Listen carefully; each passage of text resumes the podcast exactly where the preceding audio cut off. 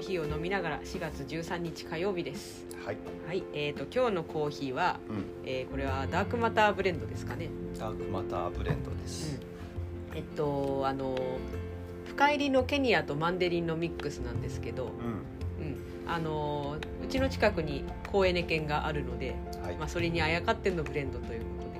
うで最近あのマンデリンの銘柄が変わったんですよね。んうん。前アルールバダっていうところから、うん、今使っているのが、えー、とリントンビートル。はい。ビートルっていうのはあのカブトムシのことでうん。リントンは地名ですね。うん。あのリントン地区によくヒメカブトがいいるらしいんで。そういうことなんだ。そういうことだそれでモチーフに使った。えー、味じゃないんだ。味じゃなかったらしいけどどうもカブトムシのロゴを見せられるとうこれはカブトムシなのかみたいな先入観があって、そうまあ、かなんかもともとマンデリンってすごいあの土っぽいというか、うんうん、まああの美味しそうに言うと大地を感じさせる味みたいなうんうん独特のフレーバーがあってね、うん、でビートルは前のアルールバダよりやっぱなんかちょっとマンデリン味が強いというか、うんうん。うん、濃いなと感じるんですよね、そうだね。うん、すごくいい豆だと思うこれ。うん、うん、というわけでそのマンデリンがたくさん入ってるんで、はい。うん、あのダークマターの味もより強めになっていると、うん。うん、そういう感じですね黒いしね。黒いし。うん。まああまり意味はないんだけど。そうそうだね。うん。うん、よし、はい。じゃあそういうことで今日のコーヒーはダークマターでした。はい、えー、と今日の話題はえー、と昨日新月だったんですよね。うん。で私あのまあ一応う占い師サイドでうん。あの新月のお茶会というのを毎月開いてまして新月のタイミングに。はいうん、とは言ってもあの用事があったりすると1日ずらしたり、うん。日曜日だったら月曜日にやったりとかすごく適当にやってるんですけど、うん。うん、あの真のスピリチュアル人だったらこれ多分新月超譲らないんだよね。なんだ真っていうのは。分かんないけど。なんかこう新月の日ってやっぱエネルギーが高いんですよ。うんうん。なんかそのエネルギーにあやかってなんちゃらかんちゃらってやりたい。うんというのがあの最上になっているとうん。生活の全てをどかしてそれを優先すると思うんだけどうん。私ちょっと緩めあの一周回って緩くなったので、うん。ね。翌日でいいやみたいな感じになってますね、うん。日曜日の方がまあ優先しようかなという感じで。すそうそうそう、うん。はい。うん、でうーんとなんだろう。何を話そうかな。なんか魔術とうん。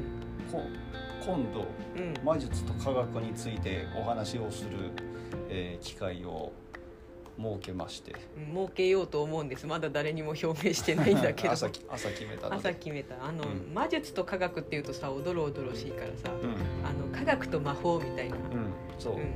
タイトルはねあの科学と魔法の話、そうなんで魔術っていうとやばい感じがして魔法っていうとポップな感じがするんでしょうか。なんだろうね。魔法っていうとさうん。法だからうん。なんかまだ普遍的に存在する感じがするけどうん。魔術って術でしょ？うん、なんかかけられそうじゃない？あー呪術廻戦みたいな。そうそうそう。呪術廻戦そういう話だったかは分かんないけど。まだ読んでないですね私、うん。うん。そうか魔法はなんとなくみんなサブカルで馴染みがあるのかうーん。なんかうんそうだね。魔法の方はさ、なうん。あの例えばだけど三角帽子をかぶったうん。朝も E テレで三角帽子かぶった女の子がうん。なんか、えー、と星のついた杖で魔法っぽいのをかけてたけど、うんあのー見つけたの。最後の歌ねあれ私好きよ、だからああいう風なのが魔法ってイメージがあって、魔術っていうとさ魔術はもうちょっとなんか魔法園と考えて中で呪文を唱えてそうなガチのやつみたいな、なんかイラストもさ中世ヨーロッパみたいなうん。本気のイラストが入ってたりとか。うんそんなイメージがあるんじゃないかな。うん、そう今中世ヨーロッパって言ったんですけど、うん。あのーすごく最近、うん。まあ近代うん。になるまでは科学と魔法ってあんまり切れてなかったんですよね。うん。まあ、最近最近。って言った時のスケールわかんないけど1850年ぐらいかな。あのー科学っていうのが大大切っていうか、あのー確からしいことだけにしようよみたいなことを決めたのがうん。1850年頃で、うん。誰だったっけな名前。えっ、と化学化学者で。あじゃなくてボイル・シャルルのあそうだボイルだ。ボイルさんだった気がする。ボイルボイル・シャルルの法則だっけ？うんのなんかそのボイルさんがなんかなんだっけ、えっとね、懐疑的な科学者っていう論文出したんだよね。懐疑的っていうのは要するにそれまでの、えっと、魔法っぽいようなうものとか先生術っぽいやつとかんうん。あの根拠がどこにあるかわからない類のものを懐疑的な科学者って言ってうん。で科学とはこうあるべきだみたいな、まあ物質的な証拠とうんうん。再現性があるもののみを、うん。誰がやっても客観的に再現性があるもののみをうん。科学としようっていうことですかね。そうそうそう。医学もさうん。あのその頃までユナニユユナニ医学だったっけな。うん。そういう風なので、えっと、西洋医学とは違って何から来てたかな、まあ、とにかく、えっとうん、ちょっと先生術っぽい雰囲気かな、うん。まあ、体のこことここはこれによって司られててみたいな。そうそうそう。何か自然の世界の何か別のものと対応していてとか。うんうん。そういったものでできてた医学があったりとかして、うん。まあ、なんか東洋医学的だね、うん。話聞くと。そうそう。まあ結局つながる部分っていうのは今でも残っていると思うんだけど。うん。まあ、ともかくそれ以後はうん。まあ物質主義というかねうん。目に見えるものと再現できるもの、そう。そういうものになってしまったと。うん、でそこからまあ200年。300年。違う違う200年だ、200年、まあ、150 150年ちょいかな。うん、だからその中で、まあ、何世代か巡ってうんうん。私たちはそのその時提唱されたことこそが真実だという世界を生きているんですな。うんうん、そう。その後はもう科学進行っていうのができちゃって、うん。結局科学ってその当時だったら、うん。まあ、星の運行とかうん。決めたりする計算したりするんだけどうん。あの計算できるっていうのが最高のものになってしまってうん。いるんだよね。今でもそうなんだけそうだね。ど、うん、そうですそうです。まああのそれはもちろん厳密なところをやるっていう意味ではうん。とても優れた学問なんだけど、うん。まあ、何か抜け落ちてるものはあるよなっていうのは思うんですけどね。まあそのどうしてもさ人間が計算できるものってうん。宇宙の俺の考えだけど、うん。宇宙のあの本当にほとんどゼロに等しいぐらいしか結局解明できていないんじゃないかなと思っててまあ、宇宙のゼロに等しいっていうのはほとんど全てが分かっていないという意味ですかね。そういう感じかな。でちなみに、ま、魔術っていうか魔法の定義がさうムーミンの中で。ん、ムーミンが出典かよ。ムーミンの中で、えー、とムーミンの中に出てくる科学者のスノークっていうのがいてでそのスノークが魔法について喋った時があって、で魔法っていうのは科学でわからないことを魔法というの説だよ。明できないことを魔法というのだよそうそうそう。って言っててまあ児童文学だしそのセリフはアニメの中で出てきたものだけど、うんなんかこれ深いみたいなね、うん思いましたけど。そう。まあだからほとんどほとんどのことはわからないのでうん。分かってないっていう方が正しいっていうか。まあね地上で生きてるとわりかしさうん。科学で事足りる面はあるけど、うん。心以外、そう。問題は心。うん。人間ってさほとんど心でできてるじゃない。うん。だから本当は本当はその定義スノークの定義でいくと多分魔法の世界うん。うん魔法寄りの部分がえっ、とでできてるから計算できないわけだ。なるほどね。うん。あーなんか、うん、あんまりこういう共通認識が2人の中であるようでちゃんと話すことってそう少ないので、うん。うん、別に私もというか私たちあの一応理学修士ですからね、うん。うん、あのサイエンスらしきことはやってたんですけど、うん。うん、でもその外側にあるものって面白いなっていう感性が特に私あってうん。いろんなものに手出すんですよね、うん。まあ俺も結構手出すけど。うん、結構まんざらでもないというかね、うん。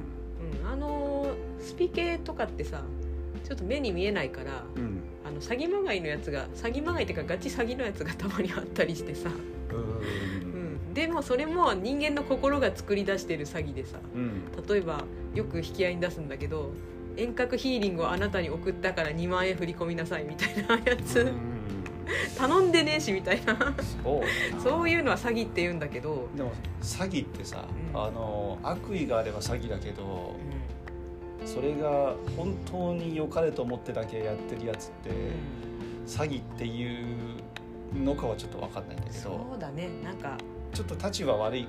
立ち悪いけうんあなたの面ためよけっていうか、うんうんうん。まあ、なんか DV とかに近い構造ですかね。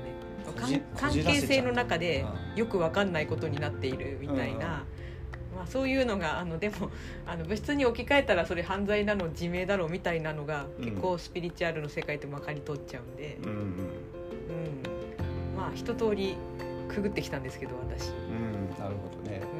うん、まあでも一周回って今ぐらいのスタンスにいるというか、ううん、まあスピリチュアルはちょっと、うん、満腹かな私、ん まあねそれぞれ居心地のいい場所にう、みんないるわけだから、うん多様性のある世界なので、うんうん、そうですね。うん。そうだから私はうんまあサイエンスの世界に戻ってきましたけど。うんうん。でも結局やっぱなんかオーバーラップしてまたいで、ううん、いろんなものを見たいなと思ってて、んうん。うん。やっぱりねこの世界は不思議なんだよ。うん、どうしても俺アートとかの方面も入ってくるからうん。自分の感性的には。うん。それが科学とかだとさうん。どうしても入ってこれない領域になってきてそうだね。計算できないからね。計算できないしそれが何の意味があるのかとかも分かんないしうん。人間が生きる上で必要なのかすら分からない。いや必要でしょ。いやいやだからそうだけどそれは感覚的にそうなんだけど、うん、そうあただの理論的には説明できないわね。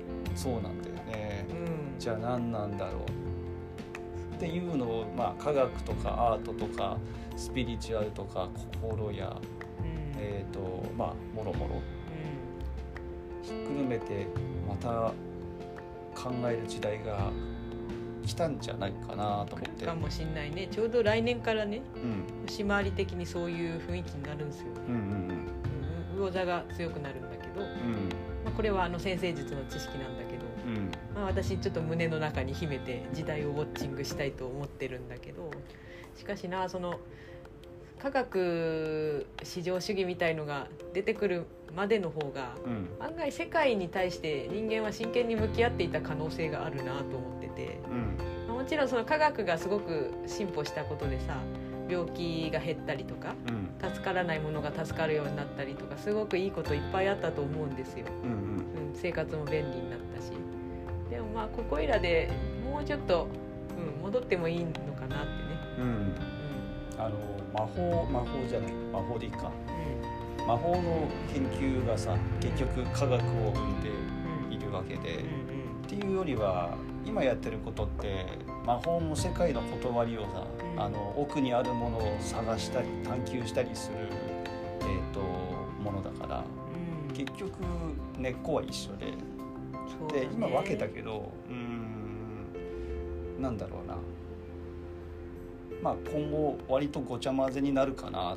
科学が宇宙のすごいある側面だけをうん。正確に、えー、となんだろう描写するっていう方面で進化してきたんだけどうんでも宇宙全体の大部分を人間も含めて、えー研究するっていう意味ではその1850年より前の時代の人間の感覚の方が正しい宇宙とかをうん。イメージできてたかもしれないなと思ってて。うん、私もさっき似たようなこと言ったけど、うんうん。うん。まあ昔の人って偉いよねってえらいえらい。いろいろ読んでると思ったりするんですけど。